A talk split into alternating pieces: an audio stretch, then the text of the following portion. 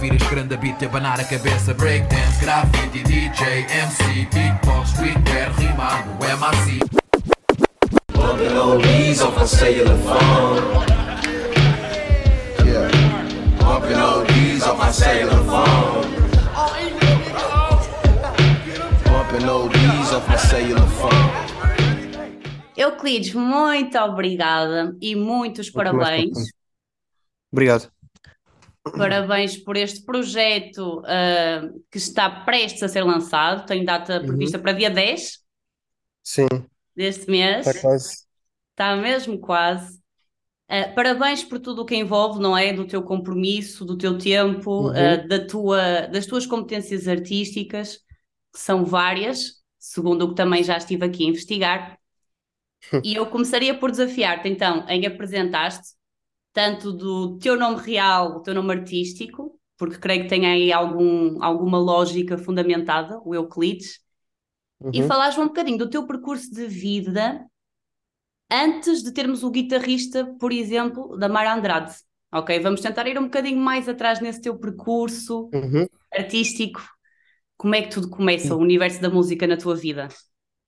Sim, eh, começou, começou bastante cedo, aliás.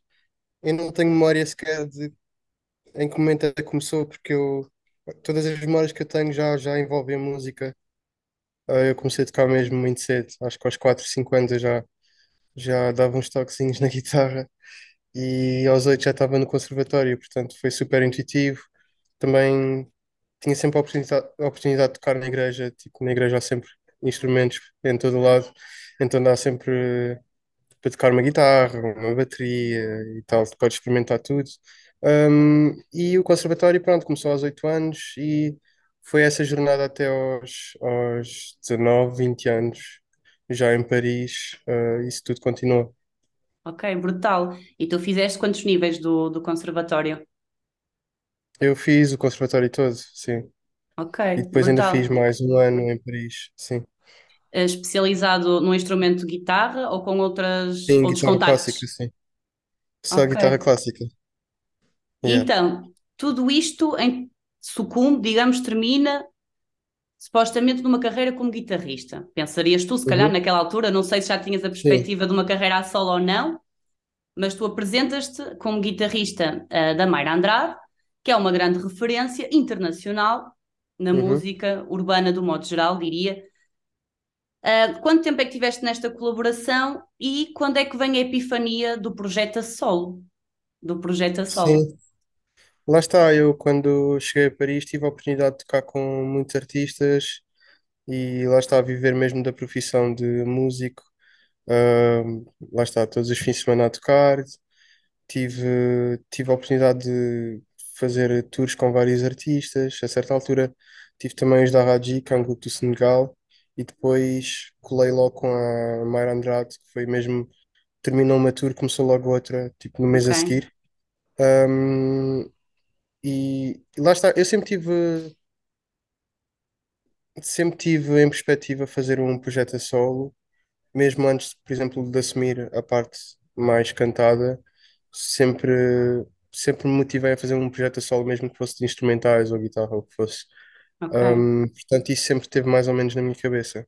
Eu acho que cheguei a essa conclusão mesmo de forma clara quando toquei, lá está, com a Mara Andrade, por ser uma artista de referência para mim, uma artista de sonho. Provavelmente direi que desde miúdo sempre foi a minha artista favorita, assim. Então, tocar com a Mara tornou, tornou-me muito claro que eu tinha que fazer o meu projeto, porque apesar de eu adorar aquela música e estar, eh, lá está, estar a viajar pelo mundo com a Mayra, hum, ainda assim não era suficiente. Eu sentia mesmo que queria, queria, lá está, comunicar com as pessoas, passar uma mensagem e tudo mais. Ok, querias algo mais incrível. Uhum, Ah, então, a partir daí quer dizer que temos já a percepção, havia a consciência do artista para além do músico instrumentista, não é? uhum. Desde sempre, pelo que eu compreendo. Ah, mas o que é que realmente aqui motivou para que desse o salto efetivo para apresentares um projeto de álbum e a Uhum. transição para o cantar, que são competências Sim, também bastante diferentes ah, em relação a um sim, instrumentista, não é? És um sim, sim. instrumentista na mesma, não é? Estás a usar o teu Uhum, instrumento vocal, mas Como é que foi essa transição? Eu sempre cantei, mas lá está, sempre fui muito envergonhado, não tinha muita vontade de cantar, até porque hum, eu estudei guitarra muito cedo. Digamos que, tecnicamente, na guitarra, como é óbvio, com aulas todas as semanas, atingi um nível muito mais elevado, ou seja, eu sempre senti que não era muito bem cantor, porque o meu nível de guitarra foi muito mais alto.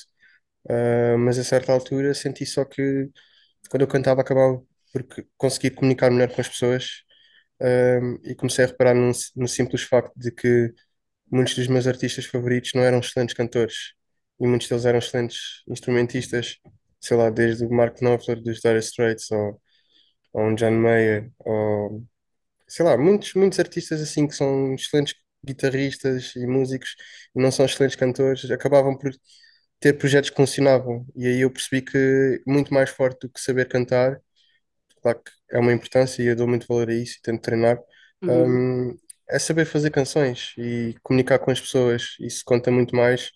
Eh, e eu, pronto, quando eu percebi isso, s- senti-me motivado em avançar com o meu projeto. Ok, isso é um, um, um salto de consciência brutal e também considerando-se que tu tinhas, sempre tiveste várias ah, perspectivas sobre o mundo das artes, não é? Uhum, Porque, por um lado, toda essa formação clássica coloca em cima de ti um peso, creio eu, não é? De obedecer a determinadas diretrizes, não é? Que têm que existir na música. E o salto para cantar, tu poderias ter abordado esse salto de um ponto de vista também de formação clássica, não é? Até uhum, estudar canto, sim, mas não fizeste, porque tu compreendeste que o mais importante é saber comunicar com o público.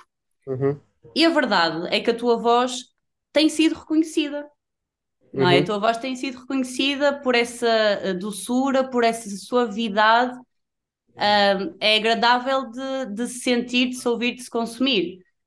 Ou uhum, seja, tu conseguiste aqui, através da simplicidade também ao mesmo tempo, um caminho como cantor, como ah, um artista que, ah, para além de instrumento, também canta. sim, é verdade. Não sei muito bem o que dizer eh, mais, mas sim, é, é isso. Acho que disseste tudo. ok, excelente. Tu também falas aqui que este álbum, o Declive, também é fruto das tuas experiências em turnê. Ou Uhum, seja, desde crises de ansiedade, pânico, uhum. crises de euforia e felicidade. Tu nunca fizeste uma turnê ah, enquanto ah, artista, ou já fizeste uh, Euclides? Não, eu fiz algumas datas. também sinto que os projetos que eu lancei nunca tiveram muito como objetivo andar pela estrada. Como o EP, eu acho que tinha oportunidade de andar a fazer mais datas, mas nunca foi muito o objetivo. Hum, eu queria mesmo criar este disco e acho que é o disco para ser partilhado com as pessoas. Hum, então sempre, sempre tive isto em mente. Ok, ok. E então, como é tu, eventualmente, se um dia partires para uma turnê Euclides mesmo, não é? Uhum. Como é teres a bagagem de já saberes como é que este processo todo funciona? Através da lente de outros Sim, artistas. Sim, é- acaba por ser bastante diferente, porque quando tu estás atrás de um artista a tocar ou o que seja, Ah, não tens a responsabilidade, tens a responsabilidade de tocar bem, mas sabes que estás a servir alguém. Quando estás à frente já tens outras preocupações, como será que as pessoas estão a gostar, eh, comunicar com as pessoas, tentar que elas interajam contigo, tentar criar um momento real. Ou seja, estar à frente é outra responsabilidade. Eu sinto que em relação a isso não sou muito experiente. Onde eu sou muito experiente é o ponto de vista de estrada, entre viagens e, e palcos e check sounds e lá está, é- essa área toda eu já, já, já tenho mais experiência e ah, ensaios, músicos, ah, sei lá, material, tipo, como é que a a cena funciona na- em termos logísticos. Aí eu não estou perdido, estou bastante seguro, sei como é que funcionam entre comunicação entre músicos, artistas, técnicos. Eu acho que isso aí facilita muito o processo, porque hum, para além de conseguir construir uma equipa que eu sinto que faz sentido para o meu projeto, uh, facilita muito o trabalho também na comunicação, porque não estou ali completamente perdido. Um, mas lá está, o, o, o contexto de estar à frente, comunicar com as pessoas e tudo mais, ainda assim é- acaba por ser novo para mim, é uma responsabilidade, mas um, eu sinto que ainda assim consigo criar momentos muito genuínos, porque lá está, a música é uma música que as pessoas acabam por ouvir e, e acabam por conectar comigo, então esse, esses momentos são reais e isso facilita. Ok. Então, sem dúvida, aqui na tua opinião, essa bagagem vai ser valiosa e positiva num possível desafio que Claro. venhas a ter de uma, de uma turnê. Uhum, Mas com responsabilidade acrescida, com certeza, porque és tu aí, o artista principal, e anda tudo em torno do teu trabalho. uhum. Uh, Euclides, sobre este álbum, sobre o declive, em termos de produção musical, eu já agora gostava de perguntar se tu produzes também, Uhum. ou trabalhas mais focado em composição, e nesses processos anteriores, uh, e as tuas escolhas de produção e de sonoridade para este álbum. Fala-me sobre isso. Sim. Ahm, lá está, eu produzi o disco com o Pedro da Linha. Eu acabo por produzir muito também. Sinto que, em relação ao Pedro da Linha, vamos a áreas diferentes da produção e encontramos um equilíbrio que é muito interessante e acabou por funcionar para o disco inteiro. Ahm, qual, qual foi a pergunta? No- a última frase? Não, já não lembro. Ok, era porque eu queria perceber as tuas preferências, porque tu és o recrutador. É, da sonoridade, sim. Sim, tu és o É recrutador isso. da tua equipa. Era um ponto que estavas a dizer há bocado sim, muito sim. interessante. Como tens todo esse know-how técnico, tu podes recrutar e Uhum. selecionar diretamente a tua equipa, o que te dá ainda Sim, mais empoderamento enquanto artista. Escolheste o Pedro da Linha, temos aqui outros nomes também eh, relevantes para mencionar, eh, como o Tota, por Tota. exemplo. Sim. Fala-me desta seleção e recrutamento, entre aspas, destes, destes sim. nomes.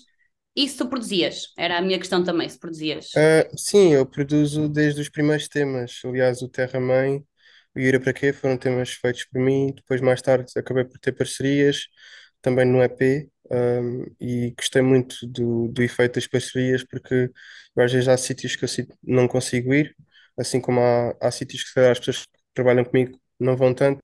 Então, acabo por ir buscar pessoas que eu sinto que vão dar um boost em áreas que eu não, não sou tão forte.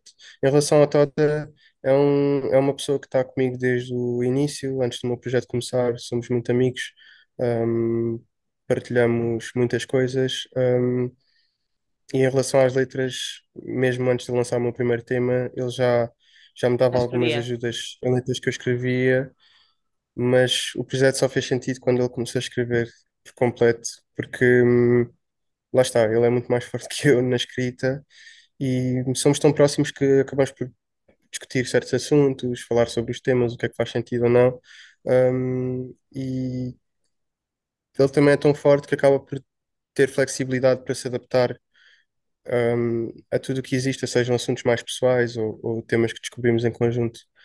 Um, em relação ao som, lá está. Eu não penso, eu nunca pensei que quero que o disco tenha um certo som. A única coisa que eu pensei foi que gostei da experiência de trabalhar com o Pedro da Linha no Festival da Canção ah, e que fazia sentido começar a trabalhar num disco, mas eu acho que o som do disco foi algo que fomos descobrindo, não foi algo que premeditadamente eu sabia que ia ser assim. Uhum. Um, depois acaba, é como tudo na vida, são relações, tu acabas por medir onde é que tu existes, onde é que tu deixas de existir e passa a existir outra pessoa, e isso é algo que vamos descobrindo. Portanto, um, eu acho que o último resultado do disco é um resultado a nós mesmos nos surpreende nesse aspecto. Foi uma descoberta, descoberta de toda a gente, fomos descobrindo os sons. Eu acho que mesmo até o último segundo foi mesmo sempre essa descoberta. Houve um, houve um, um tema que foi quarta-feira que teve mil e uma versões e no fim acabou por ter uma versão que lá está, ainda foi outro step que tivemos que dar ali no fim e que acaba sempre por nos surpreender. Eu acho que a arte, nesse aspecto, não querendo estar a filosofar muito, a arte é interessante porque ela, ela permite ao próprio autor descobrir coisas novas. Então, nós temos de estar num lugar eh, de sensibilidade para deixar-nos surpreender por, por ela mesma. Ok. Ah, Achas que esses fatores, como por exemplo, o que estás a dizer, ah, deixar-se bem delineado o que é o espaço do outro e o teu espaço, em termos do processo criativo, Uhum. ah, que isso pode realmente auxiliar a conseguires uma sonoridade como a, a que eu sinto que tu tens e atingiste, que é assim uma coisa muito alternativa, não é? Que nós temos dificuldade em situar até às vezes um pouco espacialmente, e que Uhum. transporta para universos fantasiosos alternativos. É, foi assim a forma como eu senti o álbum. Achas que isso pode ser uma chave para se conseguir esse tipo de sonoridade? Sim, eu acho que é principalmente não pensar muito nisso, honestamente. Eh, Nós só pensamos em música, não temos muito objetivo de querer soar assim ou assado. E quando tu deixas as coisas fluir de forma autêntica, acabas por ter resultados às vezes. Uhum, Eu acho que esse lado alternativo também tem muito a ver com, se calhar, a minha identidade e o facto de eu estar num projeto com um Tota e um Pedro, que são pessoas que têm identidades muito diferentes, mesmo no meu caso tenho uma identidade muito diferente e na minha própria história tenho muitas influências diferentes, desde, desde o gospel à música clássica, à música eletrónica, ou seja, quando tu pões num lugar de, lá está, como eu estava a dizer há bocado, em que deixas absorver por essas coisas e medir bem, lá está, onde, onde aparece um, onde aparece o outro e onde aparece o quê, acabas por ter resultados fora do comum porque eles são Inesperados. autênticos, acho que. Exato. Uhum. Isso é o famoso ADN de cada pessoa, não é? Tipo, todas as pessoas são diferentes, então a partir daí somos todos alternativos. Eu nem gosto muito da palavra alternativo, muito honestamente. Porque somos todos, mas do ponto de vista individual, sim, acho que cada pessoa diferentes. tem a sua identidade. Yeah. Ok, sim, senhora. Em termos de projetos, algum que te seja mais sensível, algum projeto que tenha sido mais exigente a chegar ao resultado final, algum projeto que toque mais do ponto de vista da tua história também? Falando de temas ou de, de, Temas, sim, sim. falamos Sim, desculpa, eu temas. chamei projetos, era temas que eu queria dizer. Sim, o quarta-feira deu muita dor de cabeça. O Ok, quarta-feira deu muita dor de cabeça porque lá está, eu também sei reconhecer quando é que a cena não está lá. Então foi. Posso contar um, um, um, um detalhe engraçado. No disco, sim, todos os temas tiveram a aprovação tanto do Tota como do Pedro da Linha. Ambos gostavam. Ou seja, para mim um tema estava pronto, quando eu sentia que para mim estava bom, para o Tota estava bom e para o Pedro estava bom.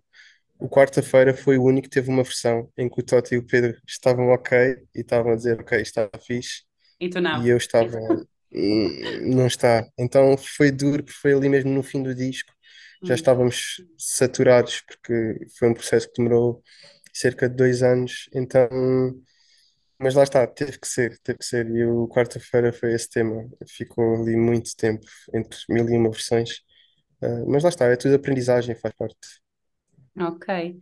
Eu também estou curiosa para perceber como é que depois cruzam aqui as vossas vontades, eh, mesmo em coisas como a escrita, eh, e produção musical também, de modo geral, mas como a escrita, porque a escrita também, eh, eu considero a vossa escrita uma escrita também muito fora da caixa, é ao mesmo Uhum. tempo muito metafórica, ao mesmo tempo poética, tem assim traços muito próprios, eu acho, identitários.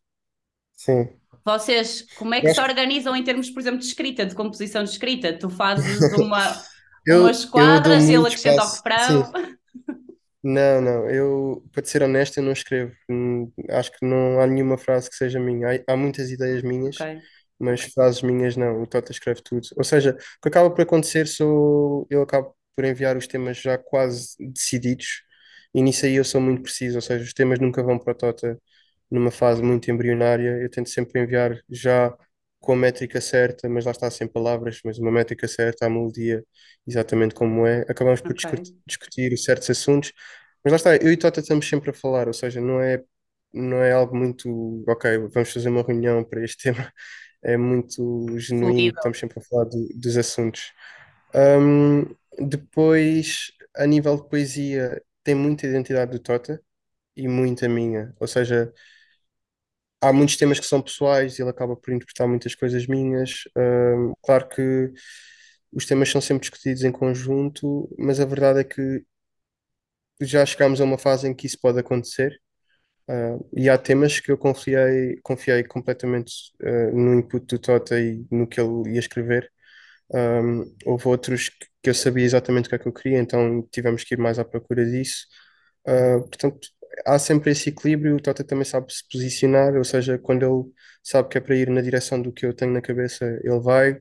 Quando é para um assunto que eu preciso de lhe dar liberdade, eu dou, dou liberdade a esse espaço, mas também porque eu identifico-me muito com o que ele faz. Um, acho o Toto um poeta incrível e, e esse equilíbrio acaba por ser muito fixe. Mas lá está, ele também tem inteligência lírica, por assim dizer, para perceber um, como é que ele pode existir, mas ao mesmo tempo aquilo diga mais Euclides do que Tota. E eu sinto que isso é Uhum. sempre muito bem feito, principalmente neste disco.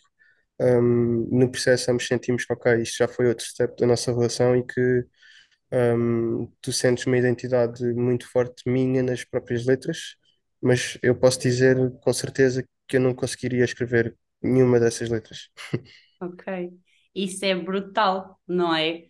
Conseguiste ter Sim, uma pessoa que escreva por ti, ah, aquilo que vai de acordo à tua experiência, mais uma vez, e como disseste, que é individual, é sempre individual, e a tua experiência que é sim, super plural ao mesmo tempo, porque E não desde. negar que, sendo que estar a cortar, não negar que houve músicas que tiveram espaço para ter um bocado da identidade do Tota. Há um, há um tema no disco, eu não vou dizer qual é, mas que é muito o- uma experiência pessoal do Tota que eu achei que seria eh, interessante ele escrever sobre aquilo. Um, mas lá está, isso porque o processo do disco nos permitiu chegar aí. Não queria Exato. estar a cortar, mas achei Não, interessante. não te preocupes, ah, isso é interessante mesmo, porque também aqui referem, ah, em algumas notas, falam em parábolas e falam em várias personagens que entram aqui numa Uhum. narrativa. Uh, e o que tu falaste agora fez-me lembrar um pouco isso, porque conseguiram esse resultado também das várias personagens em diferentes sim, narrativas, e tu usaste então uma dessas experiências do Totsa como referência para um dos personagens, ao fim e ao cabo. sim, sim, sim. eh, ou seja, o disco acaba por ter esta base da parábola. Um, todo- todos os temas têm por base uma parábola bíblica e para essa mensagem nós tentamos criar histórias. Algumas são experiências pessoais, outras são histórias aleatórias que, que criámos do zero, outras são histórias que, que existiram. Um, e, e lá está. eh, Ou seja, tem todos por base, tem todos por base a parábola, tem muito input pessoal, mesmo em histórias que se calhar não são sobre mim, acabam por se calhar ter lá uma frase ou outra de uma experiência pessoal que eu tive e que fazia sentido por ali. Portanto, é, é esse equilíbrio. Pois, porque depois há determinados critérios de avaliação que nós, como consumidores, uh, nem sempre estamos atentos, não é? Claro. Já como artistas, nós somos altamente perfeccionistas e com legitimidade, porque é um trabalho que Uhum, nós vamos expor com a nossa identidade, o nosso nome, e portanto vai ser escrutinado pelo público, de um modo Yeah. geral. É um mercado bastante competitivo também, apesar de em Portugal trabalharmos com um mercado relativamente pequeno, mas não deixa de ser um mercado competitivo, e por isso eu compreendo essa visão. Euclides, há alguma perspectiva de te vermos em performance, ao vivo, Um, para este sim, projeto? De algum? assim, um, honestamente, estão datas a ser discutidas, ainda não há um dia específico, mas possivelmente haverá uma apresentação de álbum em maio. Um, e vou fazer o Microclima, um festival agora dia 14 de Abril, mas este ano vão haver eh, mais surpresas que eu agora também não posso falar muito, mas, mas é isso. Hip hop ouvir este grande beat e abanar a cabeça. Breakdance, graffiti, DJ, MC, beatbox, Twitter, rimado, MRC On the low leaves off a cellular phone. Yeah. Bumping old D's off my cellular phone.